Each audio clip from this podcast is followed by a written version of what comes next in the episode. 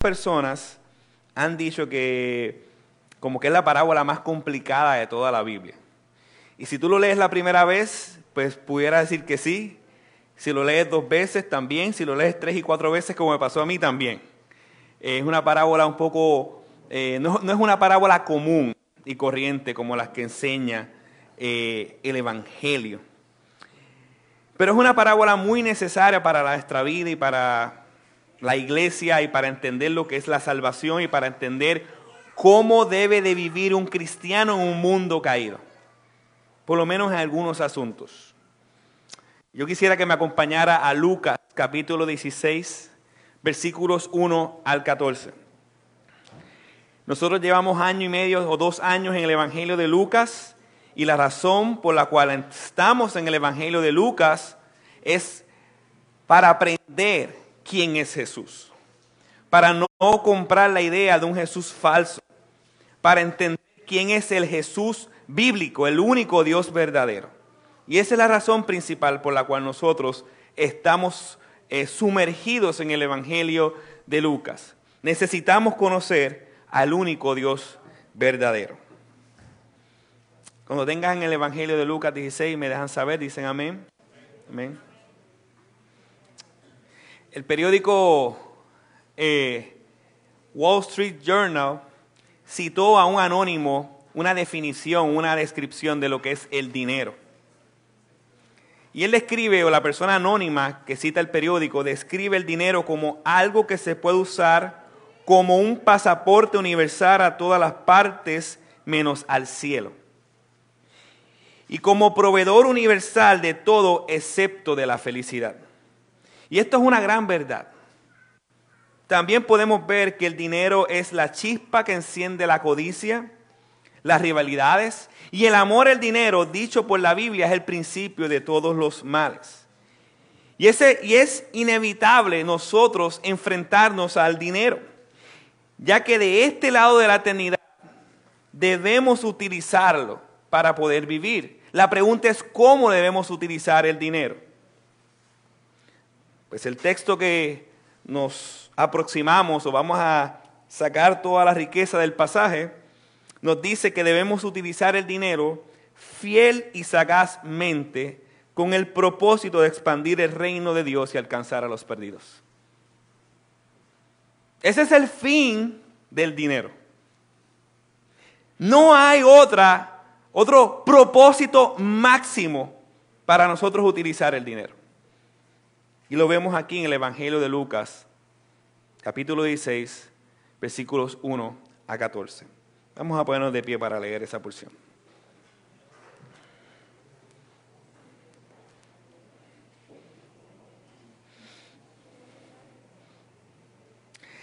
Decía también Jesús a los discípulos, había cierto hombre rico que tenía un mayordomo, y éste fue acusado ante él de derrochar sus bienes. Entonces lo llamó y le dijo, ¿qué es esto que oigo acerca de ti?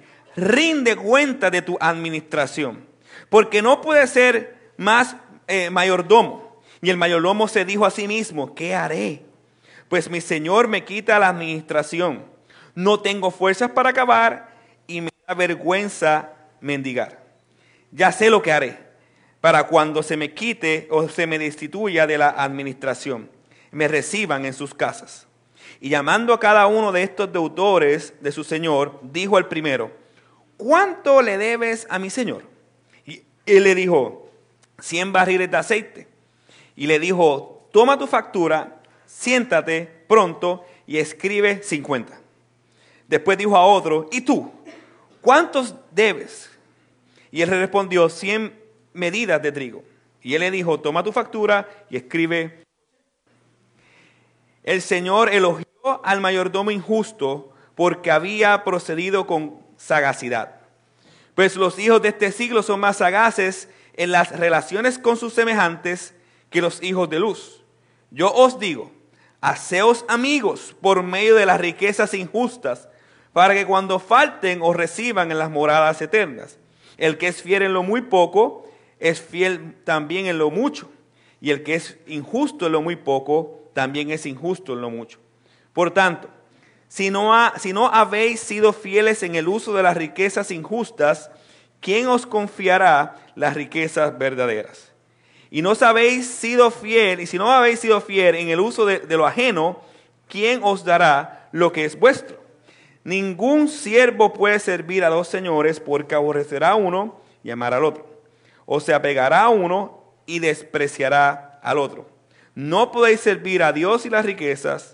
Los fariseos, que eran amantes del dinero, oían todas estas cosas y se burlaban de él. Pueden tomar asiento. Señor, nos aferramos y nos acercamos a tu palabra.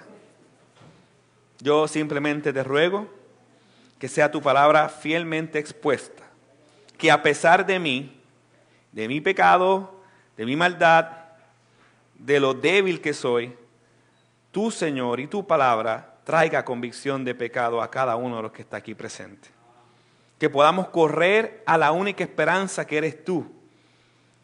Señor, y te pedimos perdón de antemano porque no hemos sido fieles administradores de los recursos que tú nos has prestado.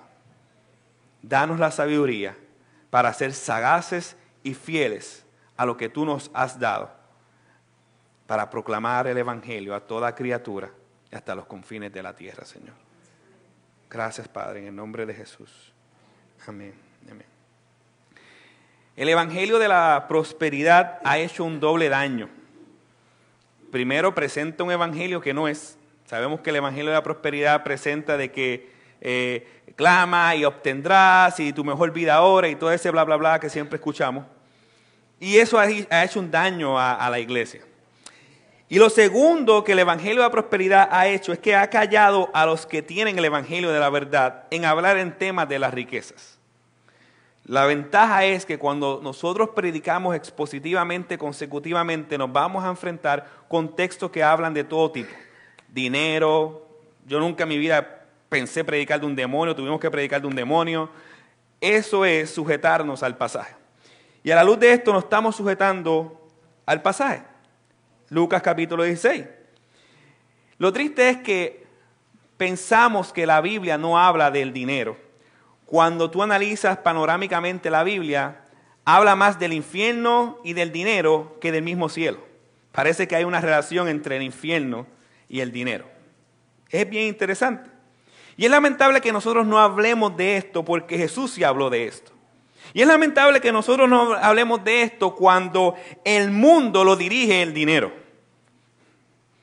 La bolsa de valores se cae y se paraliza la economía. En un país se paraliza la economía y ¿qué sucede? Se paraliza el país. El mundo lo dirige el dinero. Cuando paraliza cuando se paraliza un país por el dinero o vivimos a la luz del dinero, rápido queremos analizar dónde vamos a invertir nuestro dinero, qué vamos a hacer para nuestro futuro, qué vamos a comprar para nuestras propias vidas. Y así manejamos el dinero todos aquellos que no son creyentes o todos los seres humanos, lamentablemente. Si la economía se paraliza, se paraliza la persona. Y así que claramente podemos decir que este mundo la escala de valores de este mundo, el sistema de este mundo, los ideales de este mundo están entrelazados o están dirigidos por el dinero. Pero hay un punto importante. Los cristianos estamos en, los cristianos estamos en este mundo, pero no somos de este mundo. Y aquí debemos de prestar atención. La diferencia es que como cristianos no podemos ser dirigidos por el Dios de este mundo. Como cristianos no podemos ser dirigidos, ni nuestros valores deben de ser los mismos que los valores de aquellos que no conocen al Señor. Es lógico, es sencillo de explicar, es fácil de entender. La pregunta es, ¿nos comportamos de la misma dirección o vamos hacia la misma dirección que el mundo va con respecto a nuestros intereses, propósitos y respecto a nuestras cuentas bancarias, respecto a nuestro dinero? ¿Vamos hacia el mismo lugar? ¿Anhelamos lo que el mundo anhela? ¿Desea lo que el mundo desea? Pero ven acá, si nosotros somos creyentes, se supone que nuestra forma de pensar sea completamente diferente. Romanos 12.2, no se adapten al mundo actual, sino sean renovados en la forma de pensar. Así podrán comprobar cuál es la voluntad de Dios, buena, agradable y perfecta. O como dice Juan 15, 19, Si fueras del mundo, el mundo amaría lo suyo. Pero como no soy del mundo, sino que yo os escogí entre el mundo, por eso el mundo los odia. Así que hay una línea divisora entre lo que es un creyente y entre lo que es alguien del mundo. Pues es lógico que un creyente piense y se dirige completamente diferente a alguien del mundo. Eso es básico. No puede ser posible que vivamos como los, con los ideales, con los valores que el mundo tiene respecto al dinero. La diferencia entre un incrédulo y un creyente respecto al dinero no es tener el dinero, sino cómo lo utiliza y para qué lo utiliza. Esa es la gran diferencia. No es posible que manejemos y administremos el dinero de nuestros recursos igual o de la misma manera que el mundo maneja y administra el dinero y los recursos que tiene. ¿Cuál es el propósito del dinero en la vida del creyente? Versus cuál es el propósito del dinero en la vida de un no creyente. No debe de ser el mismo propósito porque no tenemos el mismo Dios. Son, hay dos dioses diferentes, uno falso y uno verdadero. El que rige el mundo que es falso y el verdadero que rige el cosmos completo. Los creyentes se supone que no vivan para sí. Los incrédulos, aquellos que que Dios no ha salvado, aquellos que se dirigen por el Dios de este mundo, su forma de manejar el dinero va centrado en sus posesiones, en el poder, en el placer, en el entretenimiento, en el aquí y en el ahora. Esa es la marca distintiva de un no creyente. Sin embargo, la perspectiva del creyente en la administración del dinero es muy distinta. Si nosotros somos eh, administradores del dinero, la perspectiva de nosotros debe de ser una bíblica, una cristocéntrica. Y Lucas 16 trae este contraste. Nos muestra por medio de un mayordomo malvado, un mayordomo hijo de las tinieblas, un mayordomo que despilfarró pródigo, representativo de todos aquellos que no creen, lo que debemos hacer y lo que no debemos hacer con nuestros recursos. Nos muestra el propósito por el cual nosotros debemos utilizar el dinero. Y aquí está la controversia. ¿Cómo es posible que Jesús, siendo Dios, utilice a un mayordomo infiel para darnos un ejemplo a nosotros los creyentes? ¿Qué tiene que ver? ¿Cómo Él lo hizo? ¿Qué nos quiere enseñar el Señor con todo esto? Esa es la controversia de esta parábola. Nos enseña las dos maneras en las cuales nosotros debemos administrar los recursos que Dios nos ha delegado para su gloria. Y la primera manera es que debemos ser sagaces en administrar los recursos que Dios te ha delegado. Y la segunda manera es que debemos de ser fieles en administrar los recursos que Dios te ha delegado. Así que toda esta parábola y todo este pasaje nos muestra dos cosas que nosotros como creyentes debemos aspirar o debemos ser. Sagaces y fieles en administrar los recursos que Dios nos ha dado.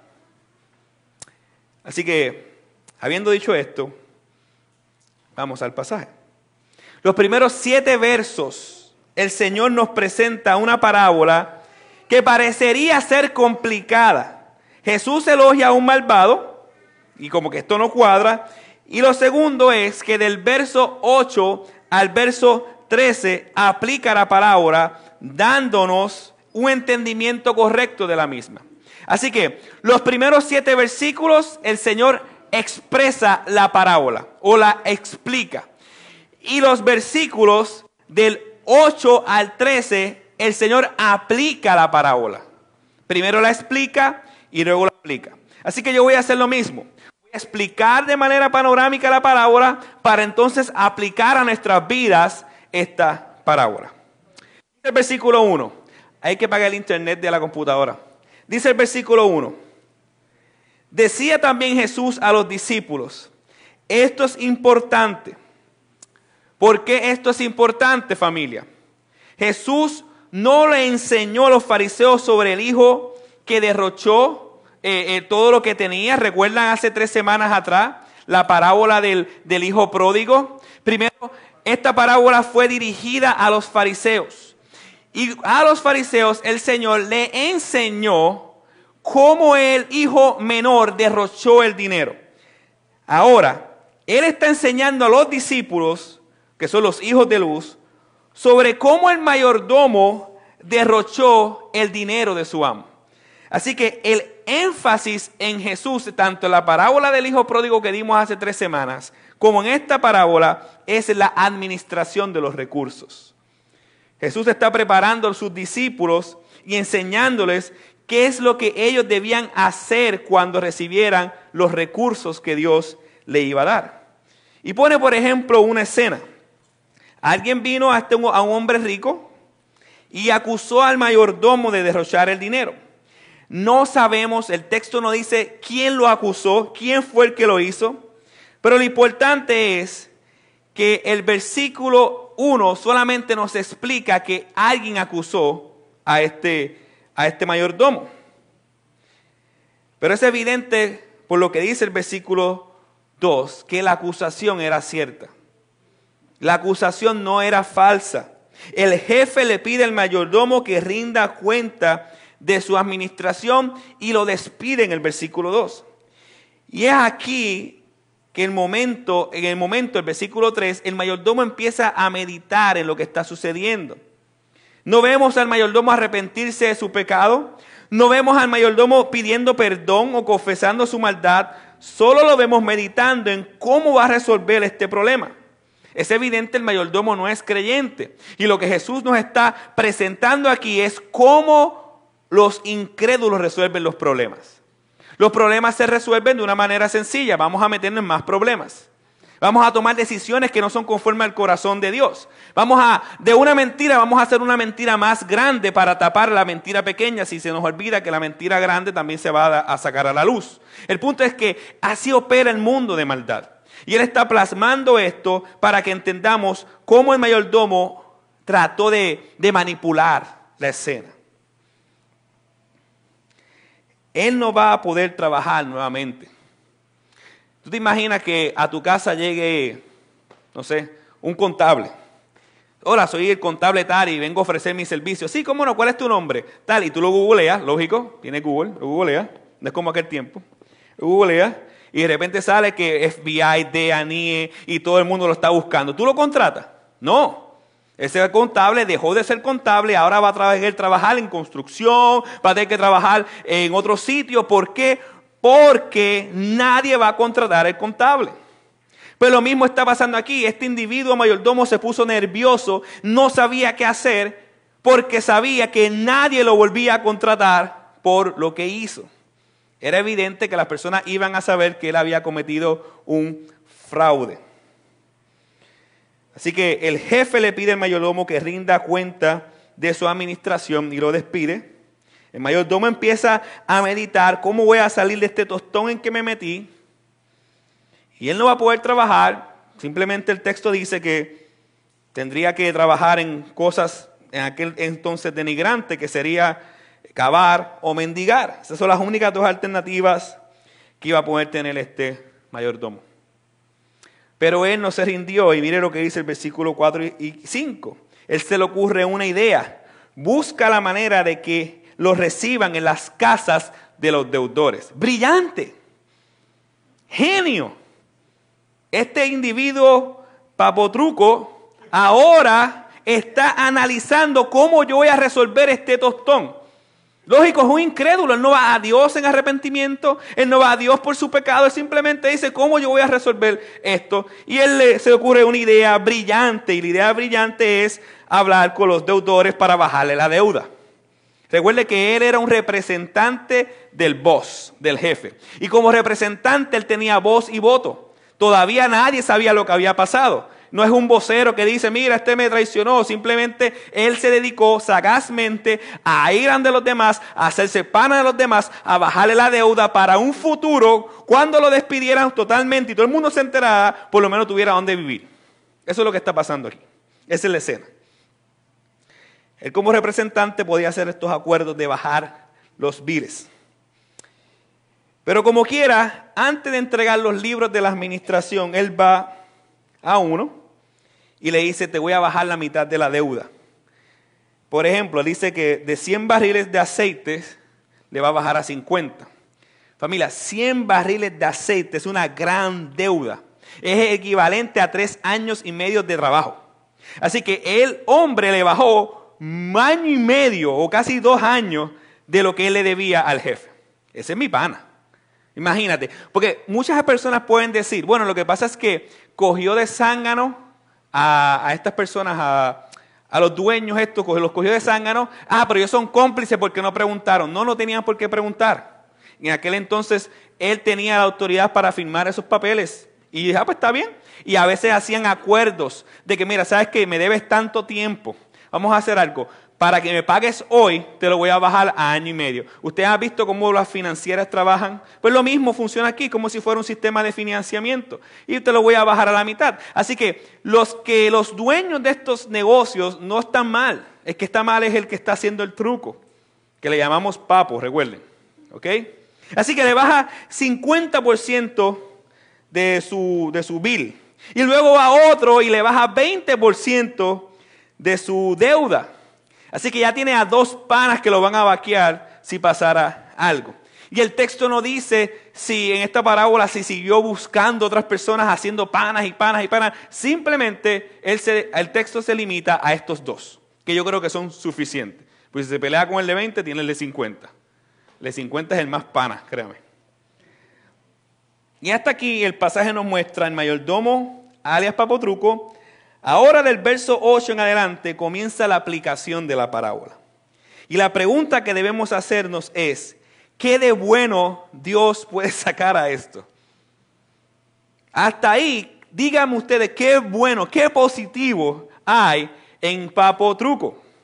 Ya le pusimos nombre. ¿Qué positivo? Yo no veo nada positivo de primera instancia. Pero el versículo 8 muestra algo extraño y aquí vamos a aterrizar y vamos a aplicar a nosotros. El versículo 8 dice que el Señor elogió. Ay, para, para, para. ¿Cómo es que es posible que el Señor elogió a este individuo desgraciado, malvado? El Señor elogió al mayordomo injusto porque había procedido con sagacidad. Pues los hijos de este siglo son más sagaces en las relaciones con sus semejantes que los hijos de luz. Hay dos cosas que me llaman la atención aquí, présteme atención se le añade el adjetivo al mayordomo de injusto. En los primeros siete versículos no se le dice el mayordomo injusto, sino el mayordomo. Y aquí se le añade el adjetivo de injusto. Así que Señor, antes de hablar de lo que va a elogiar, de lo bueno que puede sacar de la historia, primero deja en, en claro el desagrado por lo que hizo este mayordomo. Le llama injusto. Así que Dios no está aplaudiendo el truco. Dios está exaltando la sagacidad. Eso es muy importante. Él está señalando que este mayordomo, que es primer título era mayordomo, ahora se convierte en un mayordomo injusto. Dios reprocha las acciones de este mayordomo. Ese es el primer punto. Le llama injusto. Lo que hizo el mayordomo estuvo mal. Este adjetivo describe a la persona. ¿Es alguien malvado? ¿Es alguien no recto? ¿Es injusto? Ahora bien, de este hombre malvado, ¿qué cosas buenas podemos sacar? Su sagacidad, su astucia y su sabiduría. Le voy a dar un ejemplo para que entiendan un poco mejor. Le voy a describir a una persona, a un líder, y usted me va a decir quién es. Vamos a hacer eso. Un gran líder capaz de movilizar a millones de personas un analítico, un estratega, visionario, planificador, audaz, con un poder de convencimiento increíble y casi revoluciona a todo el mundo. ¿De quién estoy hablando? ¿De quién? No, no, ese no. ¿Quién? Hitler. Hitler. Yo no aplaudo, cerca. Qué pasa.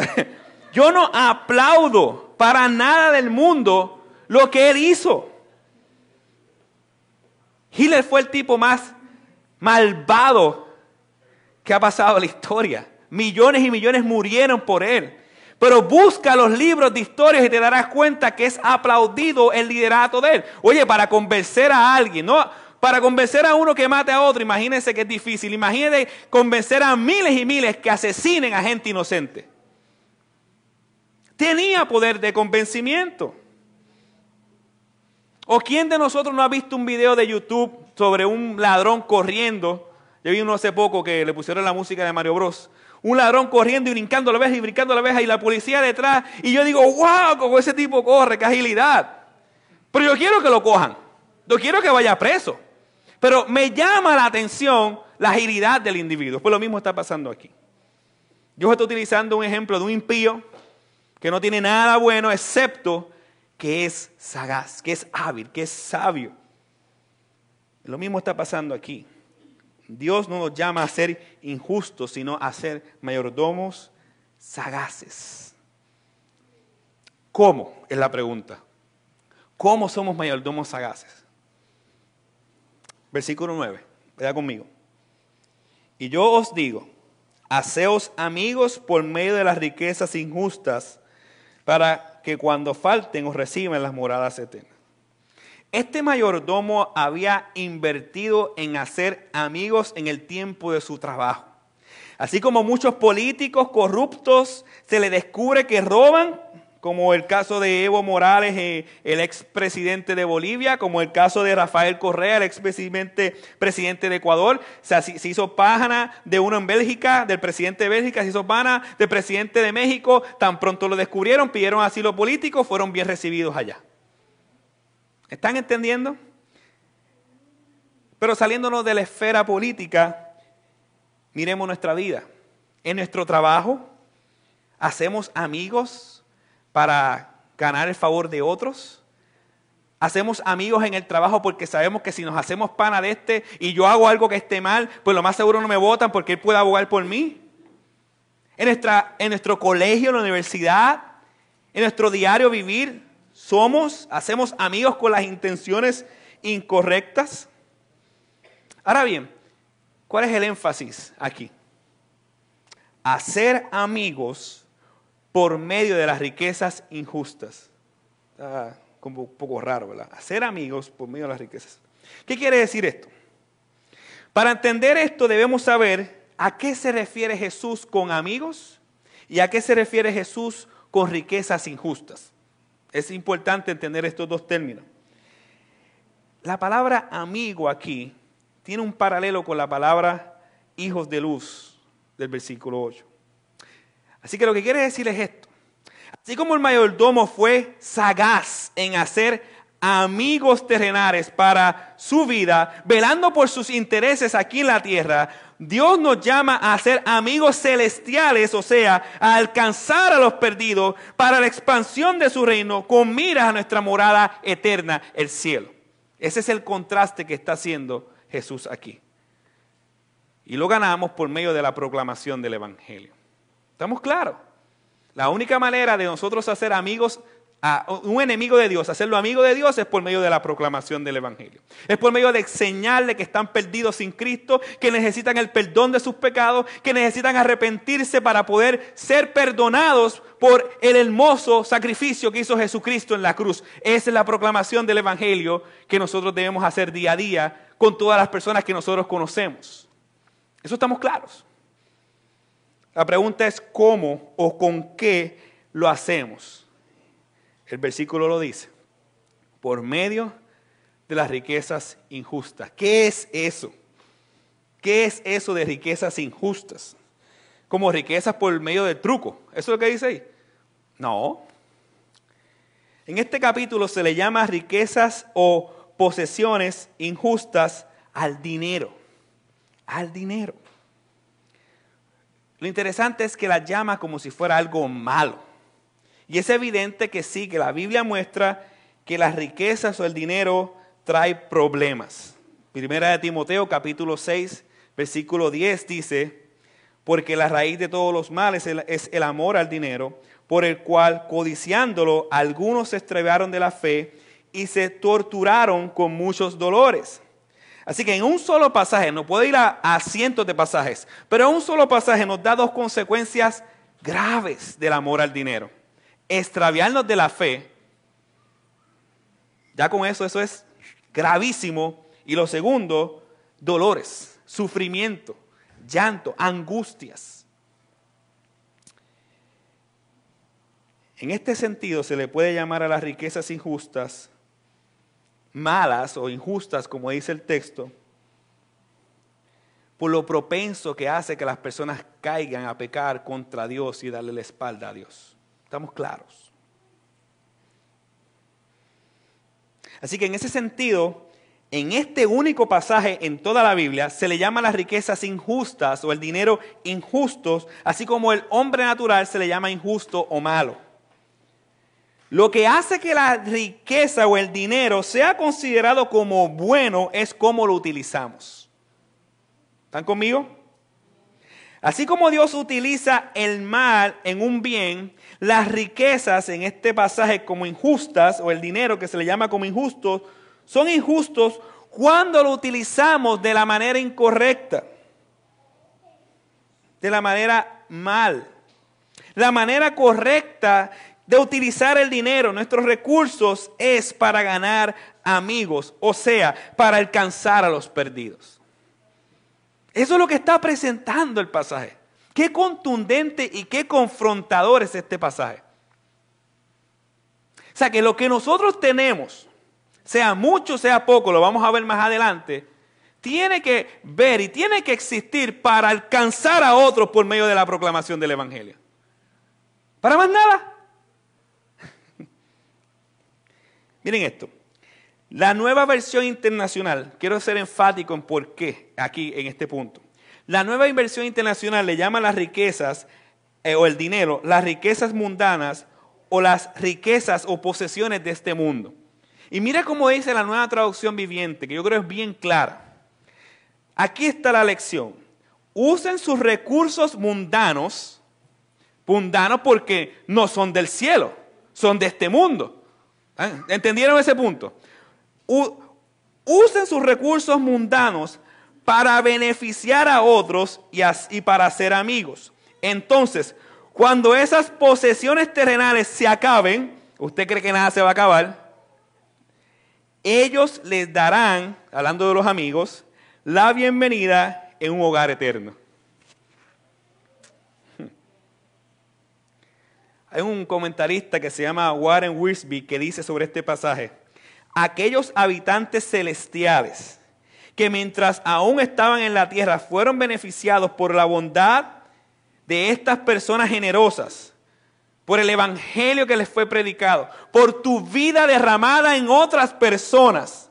Estos estarán dando la bienvenida a los que van llegando con mucha alegría, los conducirán a sus habitaciones celestiales.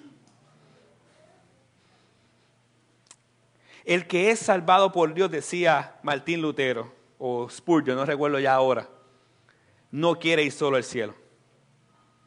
No quiere ir solo, quiere ir acompañado. Quiere ir con otras personas a la morada celestial. Y eso es una evidencia de que Dios nos ha salvado. Porque si Dios no nos ha salvado, nuestra mirada siempre va a estar puesta en la tierra, haciendo amigos terrenales no buscando salvar a otros para que lleguen al cielo juntamente contigo y conmigo. Y cierra la nota, ojalá todos los creyentes fueran tan inteligentes y sagaces en los asuntos espirituales como lo son estos estafadores al desarrollar sus negocios. Dios pone un ejemplo de estafadores, de gente que hace truco y de la sagacidad, de los hábil de mente, de lo analíticos que son, para que nosotros tomemos ese ejemplo y seamos sagaces en las cosas del reino de Dios. Hace tiempo yo escuché de un, creo que fue un libro que dimos de hombre, de un individuo que era un gángster, que Dios salva al gángster y, dice, ¿cómo puedo servir a Dios si yo lo único que he hecho en toda mi vida es traficar? Y él le dice, el pastor le dice, te hago una pregunta, ¿cómo tú traficabas? A diferentes países, sí, yo hacía Colombia, hacía esto, hacía lo otro, y hacía lo que sea. Si yo te doy mil Biblias, ¿tú me las puedes llevar a China? Bandito, seguro que sí. Mil Biblias para China. Dios utiliza las experiencias que nosotros hemos tenido en la vida, experiencias malvadas y malas, para que en un futuro, siendo salvados por la gracia de Dios, podamos utilizar nuestra experiencia para la gloria de Dios. Sea lo que sea, somos administradores del dinero, pero somos administradores de los recursos y los dones que Dios nos ha dado. No son tuyos, le pertenece a la iglesia de Dios. Todos nosotros somos administradores de Dios. Dios nos ha colmado de bienes, recursos, no para nuestro capricho, nuestro familia, nuestro capricho y nuestros deseos. Créanme que están bombardeados por la corriente de este mundo, por el sueño americano, por la codicia, por la maldad. Casi todos tus sueños, si tú los pones en un papel, pones un papel y pones un papel el sueño de un impío, vas a parecer que son los mismos. ¿Por qué? Porque nos están bombardeando con la codicia de este mundo y los placeres y los deseos de este mundo. Nuestro sueño debe ser alcanzar a los perdidos.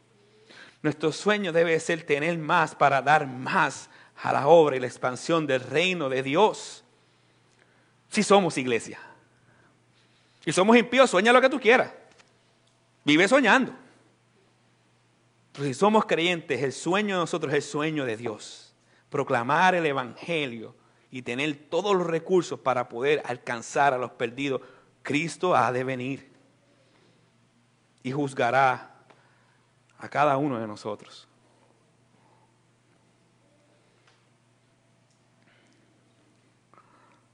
No es tu negocio es el negocio de Dios. No es tu puesto de trabajo. Tú no te has ganado nada. Dios te ha dado todo. O tú eres más hábil que otro. No, todo lo que tú has tenido ha sido por la misericordia y la gracia de Dios, pero es para Dios. Tú eres un administrador, no eres el dueño de los recursos. Tu dinero no es tuyo, nosotros vamos a dar cuentas al Señor de cada centavo que nosotros utilizamos con el propósito que no sea el propósito de Dios. Y aclaro, quiero aclarar esto, los administradores o mayordomos gozaban seguro de los dádivas de sus, de sus dueños, gozaban seguro que sí de tener ese, esa administración de los recursos. Los capataces vivían, o los mayordomos vivían donde vivía el dueño. Las vacas del, mayor, dueño eran las vacas del mayordomo. Los recursos del dueño eran los recursos del mayordomo. De eso estamos claros. Pero debían ser utilizados para agradar al dueño y no para agradarse a sí mismo. Debían ser utilizados para que produzcan ganancias, no simplemente por tenerlos. De lo contrario, eran un administrador infiel. Esa palabra es horrible, infiel. Tú eres un administrador de Dios. La pregunta es, ¿qué tipo de administrador eres?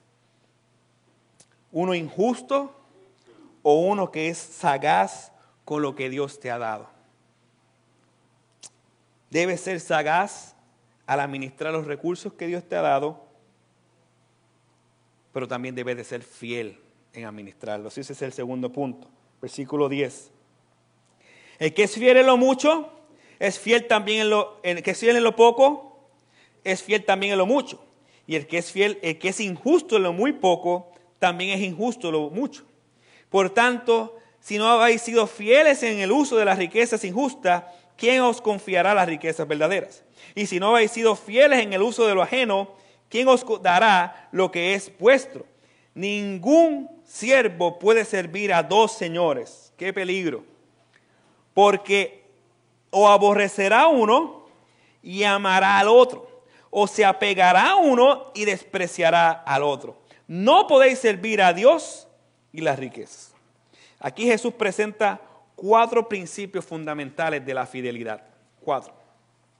Número uno, debemos ser fieles y justos en lo poco.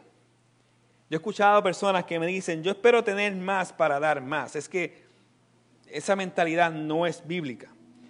Tú no puedes dar más porque no tienes lo que das. Eso es todo. Esa es la mentalidad correcta. Y cuando digo de dar, hablo de todo el sentido de la palabra. Pensamos que el dinero es nuestro, cuando bíblicamente vemos que el dinero no es nuestro, que nuestras posesiones no son nuestras, son de Dios y nosotros somos los administradores. Eso es todo. Alguien aquí, aquí hay muchos gerentes.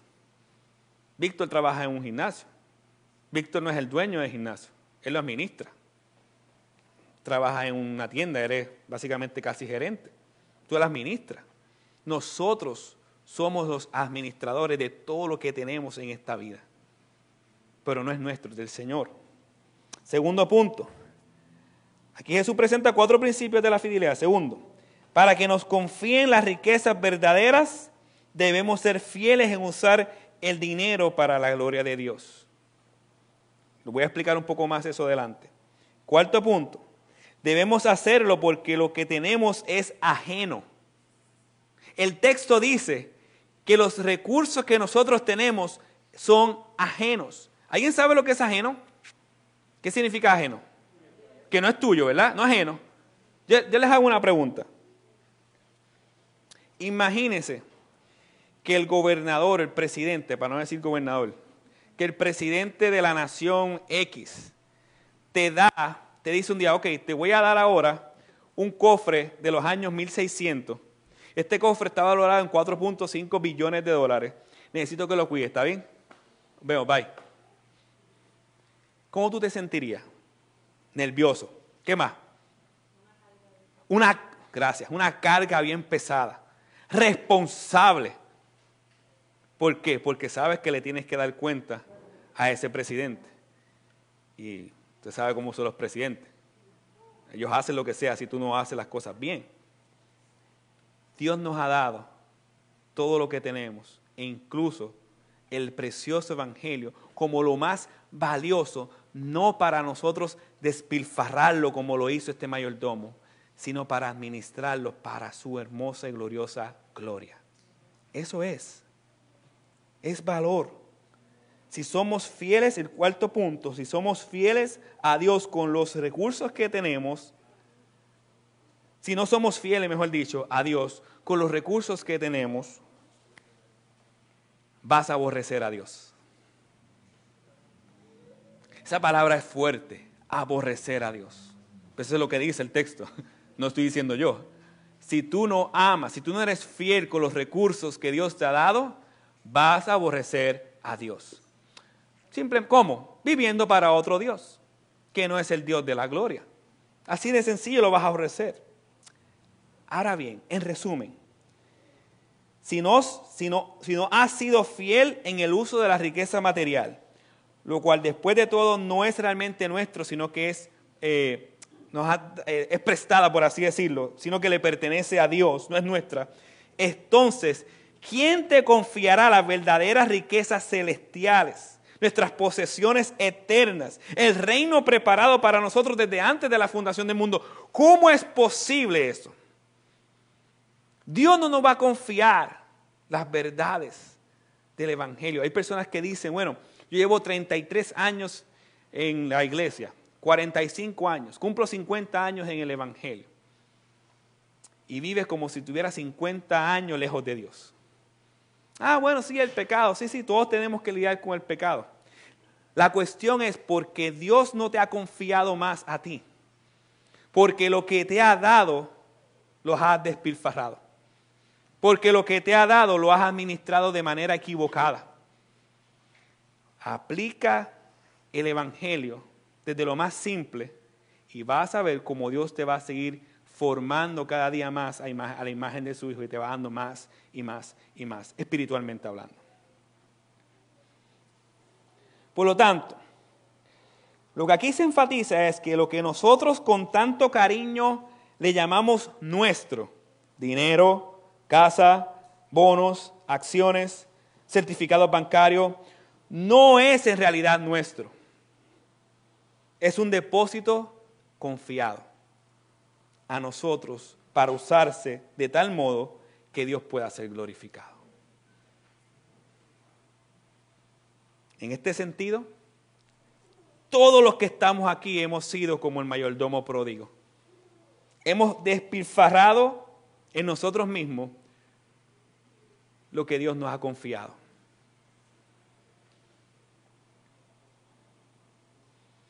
Este es el gran pecado del Evangelio de la Prosperidad. Este mayordomo ejemplifica lo que el Evangelio de la Prosperidad promueve, utilizar los recursos para nuestra propia gloria. Disfraza la codicia de algo bueno. Eso es pecado. El pecado de este mayordomo fue pensar que él era el dueño de los recursos y no el mayordomo. Y ese es, el, ese es nuestro pecado, iglesia. Y es nuestro pecado. Pensamos que lo que tenemos es nuestro y no lo es. No lo es. Es de Dios y nosotros lo administramos. Cada vez que utilizamos los recursos para nuestra propia gloria, no estamos siendo sagaces, no estamos siendo fieles, estamos practicando el evangelio falso de la prosperidad. ¿Cómo saber si nos estamos creyendo que somos los dueños y no mayordomos? Lea el versículo 14. Porque si amamos a Dios, si nosotros realmente no somos los dueños, sino que somos los mayordomos, rápidamente al escuchar esta palabra que estamos escuchando hoy, corremos en arrepentimiento le decimos, Señor, perdónanos porque no hemos sido los buenos administradores. Señor, perdónanos porque eh, no hemos sido los, los, los administradores que tú deseas, nos hemos creído dueños, nos hemos despilfarrado el dinero que tú nos has dado. Eso hace aquel que ama al Señor. Y si tú lo amas, esa es la invitación del texto. Vayamos al Señor, Señor. Hemos sido malos administradores, pero solamente tú puedes perdonarnos y sanarnos. Esa es la invitación. Pero si amas el dinero, la respuesta de tu corazón la vemos en el versículo 14. Mire lo que dice. Los fariseos que eran amantes del dinero, ¿quién eran los fariseos? Amantes del dinero. Amantes. Yo pienso que su amor al dinero fue lo que hizo que ellos no pudieran ver la gloria de Dios. Jesús vino como vino a otros pero su amor al dinero y fue la pared por la cual ellos no pudieron ver quién era Jesús. Los fariseos que eran amantes del dinero oían todas estas cosas y ¿qué pasaba? Se burlaban de él. Hay dos reacciones. O odiamos a Dios o lo amamos. O nos arrepentimos o lo burlamos. Sabemos que este es realmente hablando porque de Dios nadie se burla.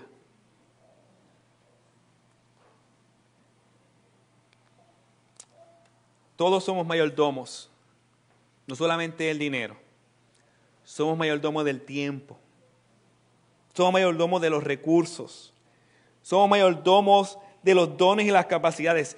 Y más que todo eso, escúcheme bien, somos mayordomos del Evangelio. Aquí todos vamos a tener miedo al hablarle a otros del Evangelio. Pero por amor a Dios, hable del Evangelio. Tú eres mayordomo del Evangelio del Señor Jesucristo.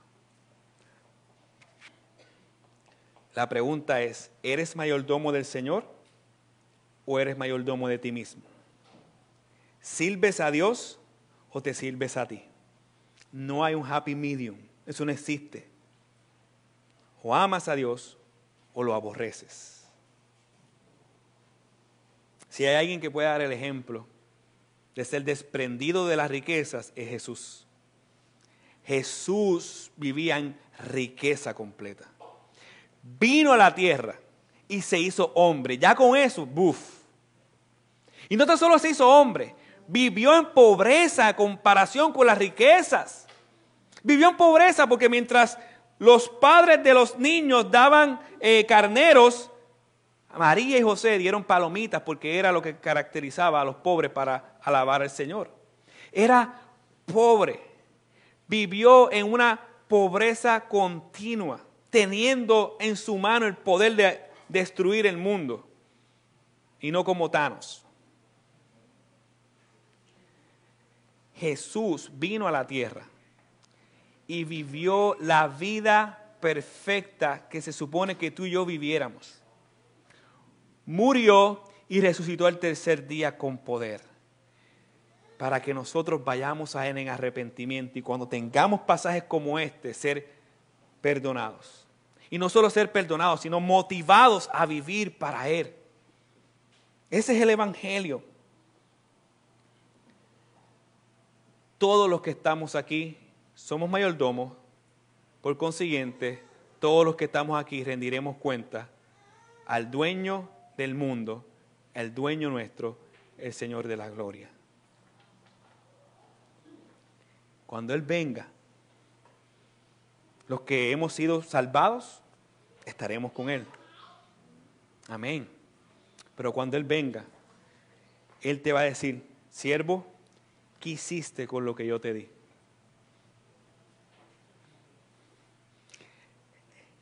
Si un presidente me da algo de 4.2 millones y me dice, siervo, ¿qué hiciste con lo que yo te di? Yo temblaría. ¿Cómo yo no ha de temblar? Con que el Dios Todopoderoso, el Santo, Santo, Santo, venga un día y te dirá, siervo, ¿qué hiciste con lo que yo te di? Temblaría. Temblaría ante Él. Concluyo con una frase de Henry Fielding haz del dinero tu Dios y te aconsejará el diablo. Pero haz del dinero tu siervo y, aprende a usar las oportunidades para la gloria de Dios y entonces tendrás inversiones y dividendos en las moradas celestiales. Que el Señor nos ayude. Padre, venimos delante de tu presencia agradecidos por tu evangelio. Señor, hemos sido altamente confrontados por tu palabra. Yo creo que de hoy en adelante, cada vez que utilicemos un dólar, estaremos orando a ti, Señor. Esto te glorifica, esto es tuyo. Señor, ayúdanos a ser siervos fieles y no siervos inútiles. Ayúdanos a ser siervos sagaces no siervos mediocres. Padre, si hay alguien aquí que no ha sido salvado por tu evangelio y no entiende nada de lo que dije, sea tu Espíritu Santo trayendo convicción y dándole vida a lo que está muerto. Yo te lo suplico y descanso en ti en el nombre de Jesús. Amén.